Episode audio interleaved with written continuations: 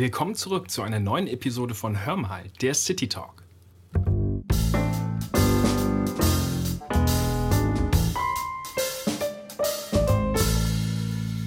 Hallo und herzlich willkommen zurück. Schön, dass du wieder bei einer neuen Episode unseres Podcasts Hörmal, der Living and Working City Talk, zuhörst. Ich habe heute wieder einen interessanten Interviewgast rund um unseren offenen Immobilienfonds Living and Working für dich eingeladen.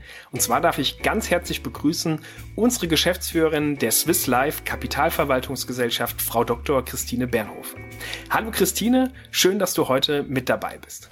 Vielen Dank, lieber Olli. Es ist mir eine Ehre und auch ein Vergnügen, heute ein paar Themen aufzugreifen, die vielleicht auch interessant sind, die vielleicht nicht nur um den Fonds gehen, sondern auch ein bisschen ums Umfeld und erfreulicherweise auch um meine Person.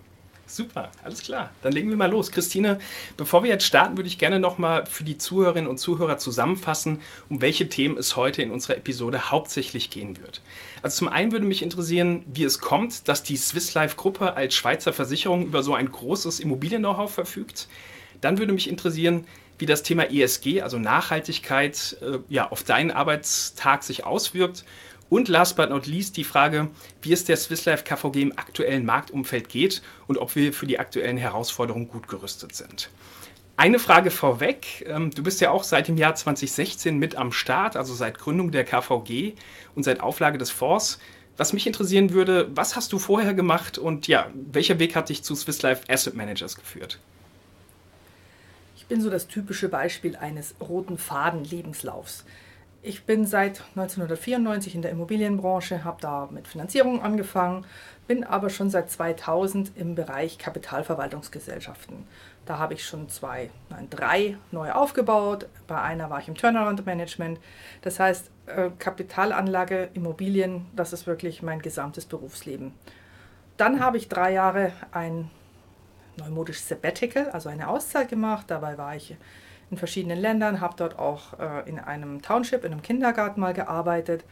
Und dann hat mich der Weg wieder zurück in die Branche geführt, weil ich letztendlich festgestellt habe, das kann ich, das mag ich, hier habe ich mein Netzwerk.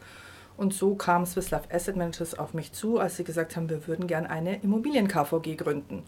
Und das war natürlich genau mein Home Turf und deswegen habe ich dort angefangen. Das ist jetzt ziemlich genau sechs Jahre her und dann haben wir auch schon bald mit dem Living and Working gestartet. Ja, spannend. Ja, wir kennen uns ja auch schon seit der Zeit, sind sozusagen beide seit Anbeginn mit dabei und ähm, also auch nochmal ein Thema, was natürlich sehr spannend ist für die Zuhörerinnen und Zuhörer ist, ähm, warum denn die Swiss Life Gruppe, also als Schweizer Versicherungskonzern, denn überhaupt so ein großes Immobilien-Know-how vorweisen kann? Also was sind dann die Gründe, Christine? Ja, wir sind ja ein Konzern, der schon weit über 100 Jahre äh, in der Versicherung tätig sind und Versicherungen legen eben teilweise ihr Vermögen in Immobilien an. Und das tut die Swiss Life schon sehr, sehr lange. Und deswegen hat man gesagt, gut, dieses Know-how können wir doch an den Markt bringen für andere Anleger, die noch keine Swiss Life Kunden sind, in einer anderen Form, nämlich am offenen Publikumsfonds. Oder Olli, wie siehst du das? Ja, also definitiv. Also der große Vorteil von einem offenen Immobilienfonds ist ja, dass man durchaus auch schon mit kleinen Beträgen an dem Erfolg von einem Portfolio partizipieren kann. Und ähm, da ist natürlich dieses Know-how und diese Expertise, die wir uns ja seit mehreren, man kann schon fast sagen, 100 ähm, Jahren angeeignet haben im Konzern, sehr hilfreich. Und gerade diese lokale Expertise von unseren Asset Managern ist wahrscheinlich etwas, wovon äh, auch unsere Anleger dann profitieren in der Quintessenz. Ne? Hört sich fast so an, als wären wir 100 Jahre alt. Aber die Leute, die hier arbeiten, sind tatsächlich fast alle mindestens 20 Jahre im Geschäft und haben dadurch die Möglichkeit, auch Know-how von einem ganzen Markt und eine, auch mehreren Marktzyklen mit einzubringen. Und das ist hilfreich und das gibt auch ein gutes, stabiles Produkt. Kommen wir mal zur nächsten Frage. Also, ähm, wie kann ich mir denn so einen typischen Arbeitstag im Leben einer Geschäftsführerin vorstellen? Ich hatte eine ähnliche Frage auch weitergestellt, unserem Fondsmanager. Und ich glaube, bei beiden Jobs äh, stellt man sich ähm, ja einen recht glamourösen Arbeitsalltag vor. Wie schaut es denn in der Praxis aus, Christine? In der Praxis sieht es außerordentlich glamourös aus. Im Allgemeinen startet ein Tag mit verschiedenen äh, Telefonaten. Wir entscheiden, welche Objekte werden angekauft, welche nicht. Wir entscheiden über verschiedene Risiken. Wir diskutieren. Wir drehen die Dinge von links nach rechts, um sie wirklich auch aus allen Seiten betrachtet zu haben. Dann ist relativ häufig steige ich in den Zug und fahre häufig auch mal auf einen Kongress oder auf eine Tagung, wo ich den Living and Working auch äh, Anlegern und Vertriebspartnern nahebringen möchte. Es kann aber auch vorkommen, dass es eine schöne Abendveranstaltung ist, an der wir einen von Swiss Life Asset Managers gesponserten Preis überreichen. Also von dem her, es geht von relativ dröge, viele Telefonate, um Informationen auszutauschen, zu sehr, sehr schöne Events, wenn man eben die Möglichkeit hat, auch in der Öffentlichkeit unsere Produkte und unser Know-how zu präsentieren. Mhm. Also ihr seid hier in der Geschäftsführung von der Swiss Life KVG äh, insgesamt drei Geschäftsführerinnen und Geschäftsführer. Ähm, für welche Stränge bist du jetzt äh, bei uns zuständig und was machen denn die Kollegen? Also ich bin zuständig ganz klar für den Bereich Publikumsfonds und auch Vertrieb, sowohl Fondsmanagement, aber auch die Gesamtstrategie der Gesellschaft. Ich habe diesen schönen Titel CEO, das heißt, ich kümmere mich um alles mit Schwerpunkt auf die genannten Felder. Meine Kollegin Carmen Reschke ist für alle Backoffice-Themen zuständig, also alles Accounting, Fund Accounting, Risk, Compliance, Legal, was man sich darunter vorstellt. Und mein Kollege Christian Dinger ist schwerpunktmäßig für die institutionellen Produkte zuständig. Gemeinsam sind wir natürlich eine Geschäftsführung, die am Ende alle relevanten Themen gemeinsam entscheidet. Okay, super. Dann danke für die Einblicke. Christine, was machst du denn nach so einem langen Arbeitstag? Du hast gerade berichtet, wie so ähm, ja, ein Tag ausschauen kann im Leben einer Geschäftsführerin. Ähm, also mir persönlich geht es so, gerade wenn ich jetzt auch vertrieblich viel unterwegs bin, dass ich dann einfach gerne mal ins Fitnessstudio gehe, eine Stunde auf den Cross-Trainer, einfach um mal runterzukommen, um mich ein bisschen zu entspannen. Was machst du denn so in deiner Freizeit? Also schon mal ganz sicher auf keinem Crosstrainer sein. Das kann ich festhalten. Äh, Freizeit ist ganz viel Familie geprägt. Äh, ich habe drei Töchter und zur Entspannung habe ich auch seit vielen Jahren ein Pferd. Das ist ein Familienmitglied und das wird auch nicht jünger. Das ist jetzt schon in einem betagten Alter und braucht relativ viel Versorgung und damit ist man dann freizeitmäßig gut ausgelastet. Okay, ein Pferd wäre mir jetzt eine Nummer zu groß. Ähm, also wir haben eine äh, Schildkröte daheim, das reicht bei uns vollkommen aus für den Garten. Aber ja, äh, Pferde sind natürlich ein spannendes Thema, das natürlich auch meine beiden kleinen Töchter interessiert. Christine, kommen wir zur nächsten Frage. Ähm, Thema ESG, also sprich Nachhaltigkeit. Ähm, inwieweit ja, baust du denn das Thema Nachhaltigkeit in deinen Arbeitstag äh, ein? ESG ist ja seit geraumer Zeit in aller Munde. Wir sind mit zwei Fonds, auf alle Fälle Artikel 8 Fonds und im täglichen Leben läuft es darauf hinaus, dass man immer mehr bei jeder Immobilie prüft, was können wir noch mehr tun. Kann man im Bereich Energieversorgung mehr tun oder kann man auch bei sozialen Themen mehr tun? Ist die Anbindung gut? Haben wir die Möglichkeit, für unsere Mieter entsprechende Services bereitzustellen? Ich spreche da über Kindertagesstätten, Kindergärten, aber auch im Bereich äh, Wohnen für ältere Personen haben wir dort Immobilien, die entsprechend ausgestattet sind.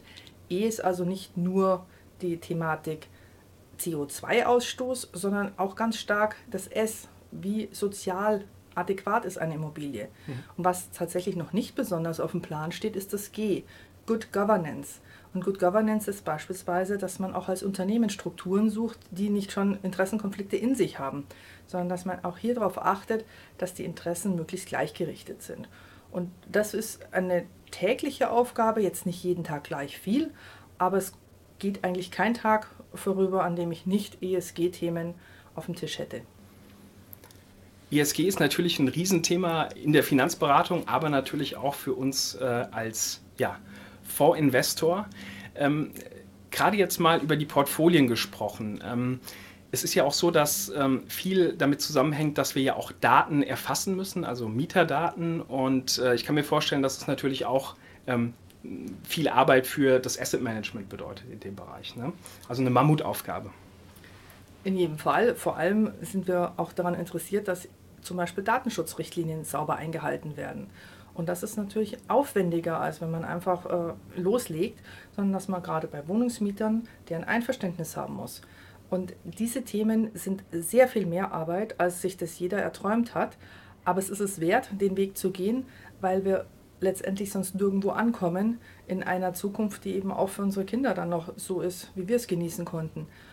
Aber ich denke im Asset Management eine große Herausforderung und immer noch zusätzlich.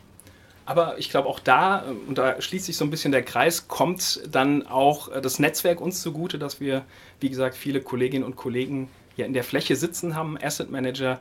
Und äh, ich glaube, das natürlich ähm, ja, bei 2300 Kolleginnen und Kollegen im Konzern ja, besser darstellbar, als wenn man jetzt ein kleines Haus wäre.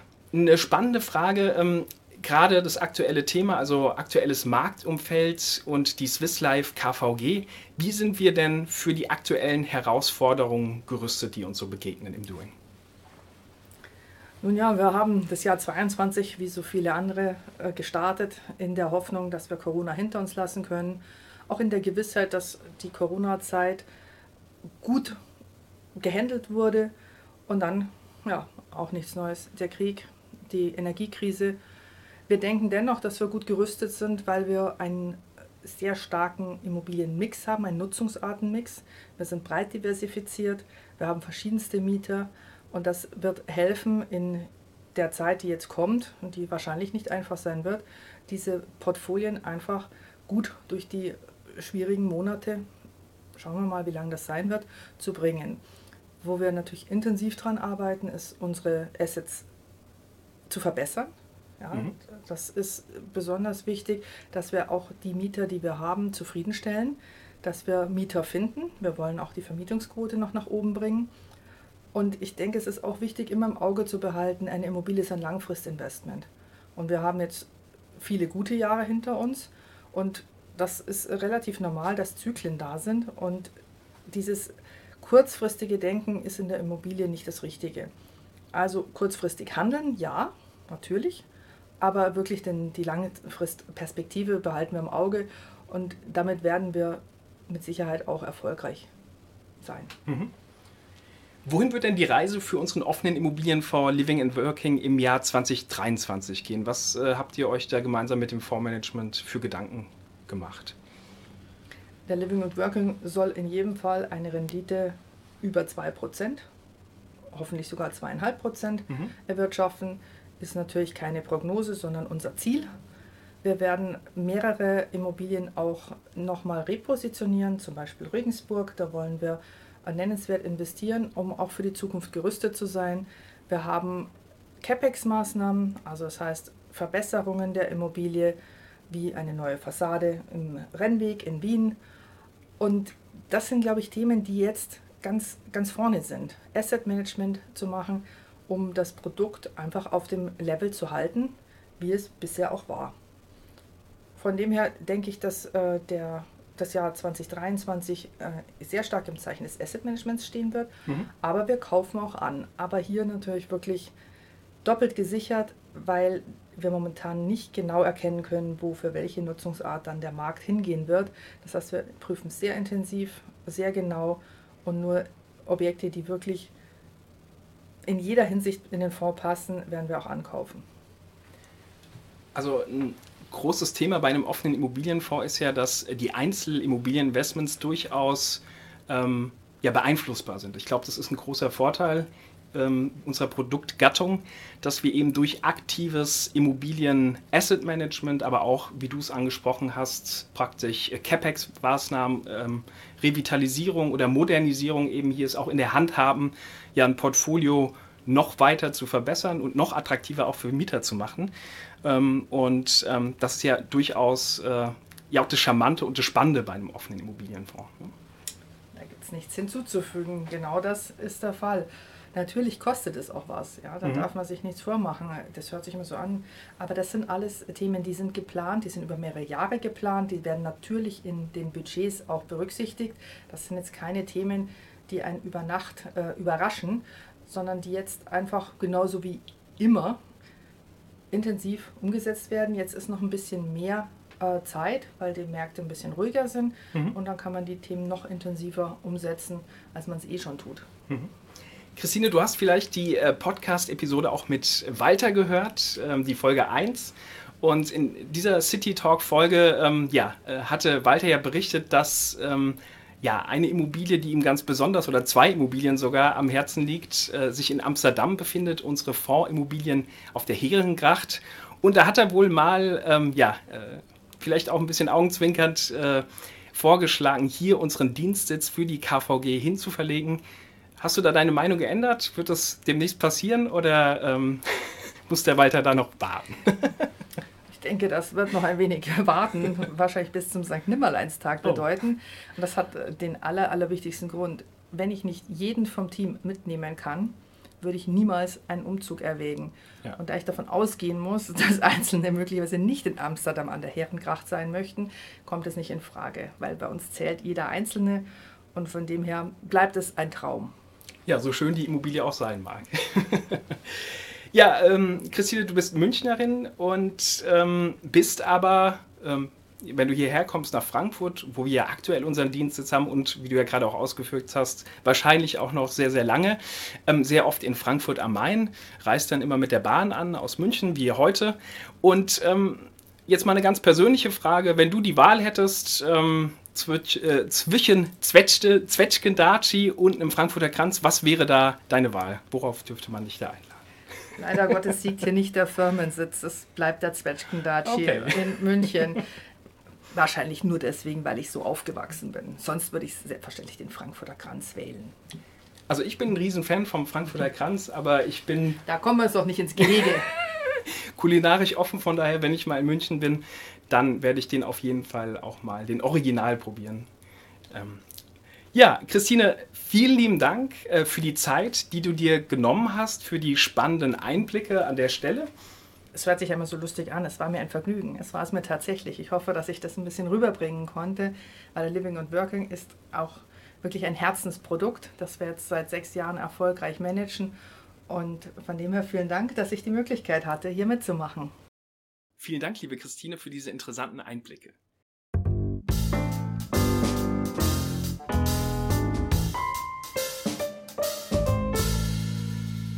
Unser Podcast soll euch natürlich auch die Möglichkeit geben, mit uns in Kontakt zu treten.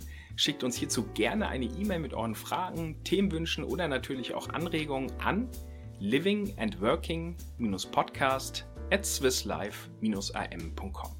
In unserer nächsten Episode bekommt ihr dann durch unser Immobilienporträt die Frankfurter Büroimmobilie A5 vorgestellt und in unserer übernächsten Episode begrüße ich dann als Gast meine Kollegin Michaela Steffen aus dem ESG-Team. Und wir sprechen dann über das Thema Nachhaltigkeit in Bezug auf den Living and Working. Wenn euch diese Folge gefallen hat, freuen wir uns, wenn ihr unseren Kanal abonniert und auch das nächste Mal wieder mit dabei seid. Ihr findet Hör mal, der Living and Working City Talk übrigens überall dort, wo es Podcasts gibt. Und für mehr Informationen schaut gerne in unsere Show Notes. Vielen Dank fürs Zuhören und bis zum nächsten Mal. Macht's gut.